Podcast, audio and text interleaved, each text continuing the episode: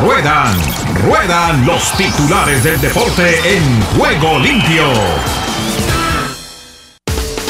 Y nos vamos en este día con nuestros titulares, titulares. Bates latinos responden en momento preciso y definen su triunfo de sus equipos. Esto en el béisbol de las grandes ligas. En el tenis amaños estadounidense, el Midawi, sancionado tres años y medio por amaños. Esto en la actividad del tenis, como les decíamos. Más de la grandes ligas, Randy Azorarena. Este es Randy Arosarena. Desata su poder. El Rey se impone a medias rojas. También les contamos que Fernando Tati Jr. sometido a cirugía por una lesión en el hombro. Esto en la parte izquierda. Julio Urías entonces disputará el Clásico Mundial del Béisbol con México, hablándoles de la actividad del béisbol de las grandes ligas. Asimismo, Ancelotti dice que descarta la lesión importante de Benzema tras lo que ha sido el resultado del día anterior, en la que la representación del Real Madrid obtuvo su primer triunfo en la apertura de Champions League. De otra parte, Courtois dice la asistencia y el gol demuestran quién es Hazard. Parece ser que empieza a recuperarse el belga. De otro lado, les contamos que Boagers y Gayen elegidos como jugadores de la semana en la Major League Baseball. De otra parte, también hay actividad del béisbol, donde Argentina y Brasil se citan en cuartos tras barreras a Serbia e Irán. En el fútbol americano, los Steelers anuncian a Mitchell Trubisky como quarterback titular y capitán. De otra parte, España y Turquía se jugarán el primer puesto del Grupo A. Esto en el baloncesto del Eurobásquet Turquía-España. En Liga de Campeones, Orsic firma el primer tanto de la Liga de Campeones, tras lo que ha sido la apertura del fútbol de Europa. Y en el motociclismo, Banania domina y Mar Márquez se lo toma con calma y descansa por la tarde. Esto tras la actividad de lo que ha sido los deportes a motor. Con esta y otras novedades, aquí abrimos nuestro juego limpio en este día. Bienvenidos.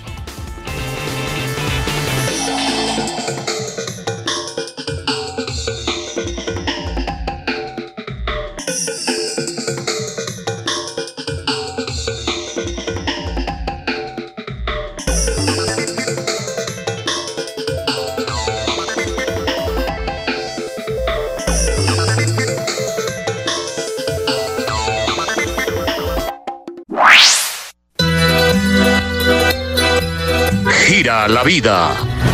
Gira el ciclismo. En Juego Limpio. Con Rubencho, Rubén Darío Arcila. Como no, muchas gracias. ¿Qué tal amigos? ¿Qué tal? Gracias Ricardo. Sí, estamos en el último bloque de la Vuelta a España. Recordarán ustedes que comenzó hace ya muchos días por allá en territorio de los Países Bajos. Y ya nos encontramos en Andalucía, nos queda al frente Extremadura, hay que ir a Castilla-La Mancha también, por allá están los molinos del Quijote esperándonos para rematar en Madrid el último día, que será también la última oportunidad que tendrán los embaladores. Hoy la aprovechó uno de esos emperadores del embalaje, como es Mats Pedersen, el corredor de Dinamarca, el dueño de la camiseta por puntos, la blusa verde que hace rato carga este gran campeón del mundo del año 2019, Pedersen. Hoy repitió etapa, no ha podido Pascal Ackermann, apenas si pudo entrar en el segundo lugar. Se entreveró en el embalaje también Dani Van Poppel. Buen trabajo del colombiano Molano para levantarle el embalaje a Ackerman, pero es muy potente Pedersen definitivamente, es un gigantón, un mastodonte que liquidó una etapa cerca de 33 grados de temperatura en el día de hoy, tenaz. El colombiano Miguel Ángel López, preguntarán todos ustedes ahí mismo, ¿no? Claro, ahí sigue, sigue ahí porque la etapa de él es la etapa de, 20, eh, me dicen que por aquí está marcada etapa 20, el sábado Navacerrada, es complicada la situación para Renco de Benítez. En Sevilla, tierra de matadores, de ruedos, de plazas, de, de fiesta brava, tuvimos sangre al final en la arena de Roglic, que se cayó aparatosamente o el que levantó la intención del embalaje. Es que como el remate de la etapa hoy tenía dos muelas, dos tachuelas, le servían a Rogli para ir descontando segundos preciosos en caso, como lo logró, de cortar el grupo, el lote. Y coincidencialmente pincha también Renco de Benempul, pero en el área de seguridad.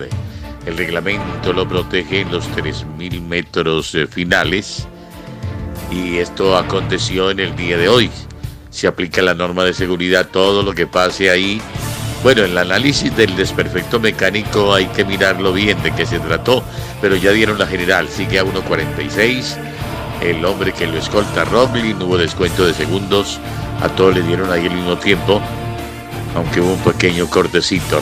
Roglic entonces se mostró ansioso por descontar segundos, hizo la intentona inclusive de ganar la etapa. Cayó aparatosamente de pronto, faltando ahí 200 metros para la línea. Se derrumbó, se vino al piso, se recuperó rápidamente, pero entró con el uniforme destrozado y sangre. Sangre en el ruedo, como en las corridas de toros. El colombiano Miguel Ángel López sigue a 1.24 de diferencia y muy cerca del podio. Es que apenas tiene unos segunditos, a 9 segundos, al siguiente corredor y el terreno que viene le favorece a Miguel Ángel López. Mañana hay una etapa de qué? De 162 kilómetros en el monasterio. Terminaremos en un monasterio, premio de segunda categoría, no es de primera. En el monasterio de Tuentía. ¿Cómo es? Tuentudía, sí, exactamente. Ese es más o menos el nombre del lugar donde arribaremos ayer con la caravana de sobrevivientes.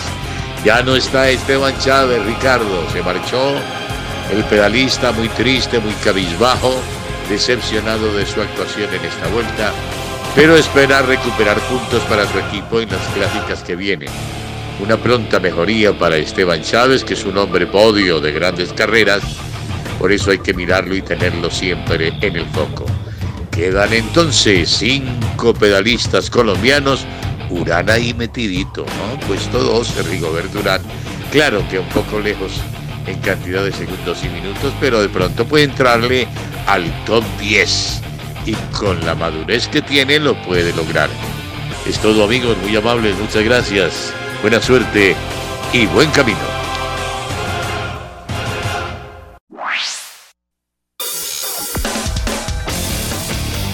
Argentina Deportiva, bienvenida a Juego Limpio.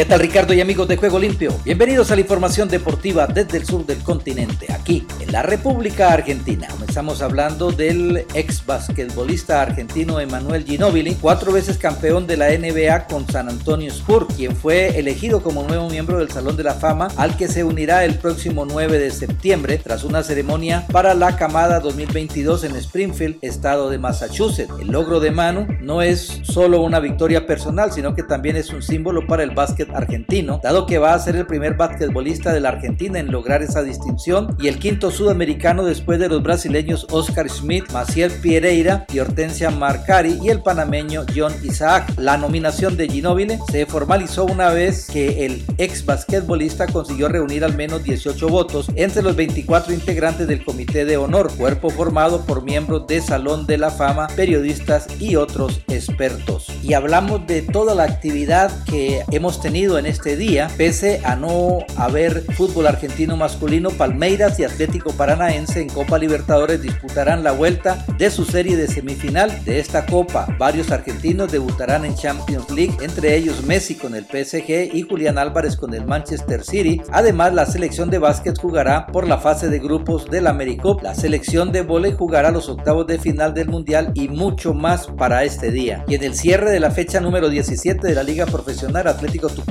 igualó 0 a 0 con Banfield con 31, con 31 unidades. El decano comparte la cima de la tabla con Gimnasia y Esgrima de la Plata. El taladro por su parte se ubica en el puesto 20. La visita tuvo que adaptarse a las reglas impuestas por Atlético, quien controló el balón e impuso su juego. Aún así, las situaciones de gol no abundaron. Por otro lado, Godoy Cruz venció 1 a 0 a Arsenal y sumó un triunfo muy importante dentro de la liga profesional. Martín Ojeda marcó el único gol del partido. Esta victoria le permitió al Tomba meterse en el cuarto lugar de la tabla con 31 unidades y complicó a los de Sarandí que acumulan su quinta fecha consecutiva sin sumar de a 3. Y Defensa y Justicia igualó 0 a 0 ante San Lorenzo en el cruce por la fecha 18 de la liga profesional y con este resultado el Ciclón dejó pasar la chance de pelear en los primeros puestos y el Halcón navega en el último tramo de la tabla. El local tomó la iniciativa desde el arranque y con el balón en su poder supo mantener en alerta al contrincante con cada una de sus aproximaciones. El conjunto de Boedo mostró un juego más lento y lentamente se fue acomodando en el campo. 0 a 0, resultado final. Julio César Falcioni seguirá dirigiendo el plantel de Independiente. El entrenador se reunió con el secretario general Héctor Maldonado y decidió continuar en la institución. Luego de analizar su renuncia como director técnico el pasado domingo, el ex arquero continuará al frente del equipo. Y se conoció la dura sanción de la Conmebol hacia Juan Sebastián Verón, luego de increpar de muy mala manera al árbitro uruguayo Andrés Matonte en los cuartos de final de la Copa Libertadores frente a Atlético Paranaense. El vicepresidente de Estudiantes de La Plata fue multado con dos partidos y 50 mil dólares. Al conocerse la noticia, Verón apuntó directamente contra la Conmebol mediante sus redes sociales. Conmebol haciendo lo que hace Conmebol. No importa cuándo leas esto, escribió en sus historias de Instagram. Y por último, la Liga Profesional de Fútbol anunció los árbitros para los cruces de la fecha 18 y Darío Herrera fue designado para dirigir el Superclásico. Herrera será el encargado de impartir justicia en el Boca River por quinta vez en su carrera. El encuentro correspondiente a la décima octava fecha será el próximo domingo en la Bombonera. El árbitro de 37 años estará acompañado por Juan Pablo Velati y Diego Bonfá, los líneas asistentes que viajarán al Mundial de Qatar. Aún resta conocer la designación del equipo que operará la cabina del bar. Y bien Ricardo, esta es toda la información del músculo aquí, en la República Argentina. En Ángeles Estéreo y para Juego Limpio, Rubén Darío Pérez. Estados Unidos con todos los deportes en Juego Limpio. Aquí comienza Deportivo Internacional, una producción de La Voz de América. Les informa Henry Llanos. El tenista estadounidense Francis Tiafoe no podía dar crédito a lo que había consumado el atardecer del lunes en el abierto de Estados Unidos con una determinación invulnerable y el mazo de su saque. El estadounidense de 24 años había domado a Rafael Nadal, dejando al torneo de Grand Slam sin sus dos principales cabezas de serie antes de cuartos de final. Tiafo dio al traste con el récord de 22 victorias de Nadal en grandes citas este año, imponiéndose 6-4, 4-6, 6-4, 6-3. La inapelable victoria en el estadio Arthur Ace le instaló por segunda vez en la ronda de cuartos de final en un Grand Slam. Siento que el mundo se paralizó, dijo Tiafo, cuyo próximo rival será el ruso Andrei Rublev. No pude escuchar nada durante un minuto de tanta emoción. En otras acciones, Iga Swiatek se cubrió la cabeza con una toalla blanca durante un cambio de lado tras verse set y quiebre abajo en la cuarta ronda del Abierto de Estados Unidos el lunes. No paraba de cometer errores mirando desconcertada hacia su equipo en el palco. Eventualmente Swiatek recuperó la precisión y empezó a jugar como la número uno del mundo, que es instalándose por primera vez en los cuartos de final en Flash Meadow, remontando para superar 2-6, 6-4, 6-0 a Jules Neinmayer en el estadio Louis Armstrong. Me siento orgullosa porque no perdí la fe, dijo Swiatek. La polaca de 21 años se verá contra otra debutante en unos cuartos de final del abierto de Estados Unidos. Será Jessica Pegula, la estadounidense con mejor ranking del momento y que despachó 6-3-6-2 a Petra Vitova, las dos veces campeona de Wimbledon, en un partido que se demoró 45 minutos durante el tercer juego. Y en el ambiente internacional, en la inusual temporada del fútbol europeo, la Copa Mundial de Qatar dividirá la Liga de Campeones en dos etapas, un sprint y un maratón. La fase de grupos arranca el martes y apretará seis rondas de partidos en ocho semanas. Los últimos duelos de grupos se disputarán el 2 de noviembre. Esta situación y saturación se debe a que el fútbol europeo tendrá que frenar para dar paso a la Copa Mundial entre el 20 de noviembre y el 18 de diciembre, los meses más frescos en Qatar. En una campaña normal nunca se disputarían partidos en semanas consecutivas en la Liga de Campeones y la fase de grupos se extendería hasta mediados de diciembre. Pero en esta ocasión será una apresurada Champions en tres tandas de semanas consecutivas para que la fase de grupos concluya. Y hasta aquí Deportivo Internacional, una producción de La Voz de América. Solo un minuto. ¿Cómo reacciona en una tormenta eléctrica? ¿Tiembla de miedo bajo las sábanas o recuerda las palabras del Salmo 29? ¿Resuena el trueno del Dios de gloria? ¿La voz del Señor resuena majestuosa? Así como nuestras reacciones al mal tiempo varían según nuestra perspectiva, también lo hacen nuestras reacciones a las pruebas. Las tormentas de la vida pueden atrofiar o acelerar nuestro crecimiento espiritual. El factor determinante es nuestra reacción. Algunas personas claman con humildad al Señor mientras que otras se enojan o se frustran con Él. Cuando el Señor permite la adversidad, ¿la acepta como algo diseñado para el bien suyo o intenta hacer que Dios cambie su voluntad para con usted? Si deseas tener esta parte del programa, escribe a Juego Limpio y arriba el ánimo.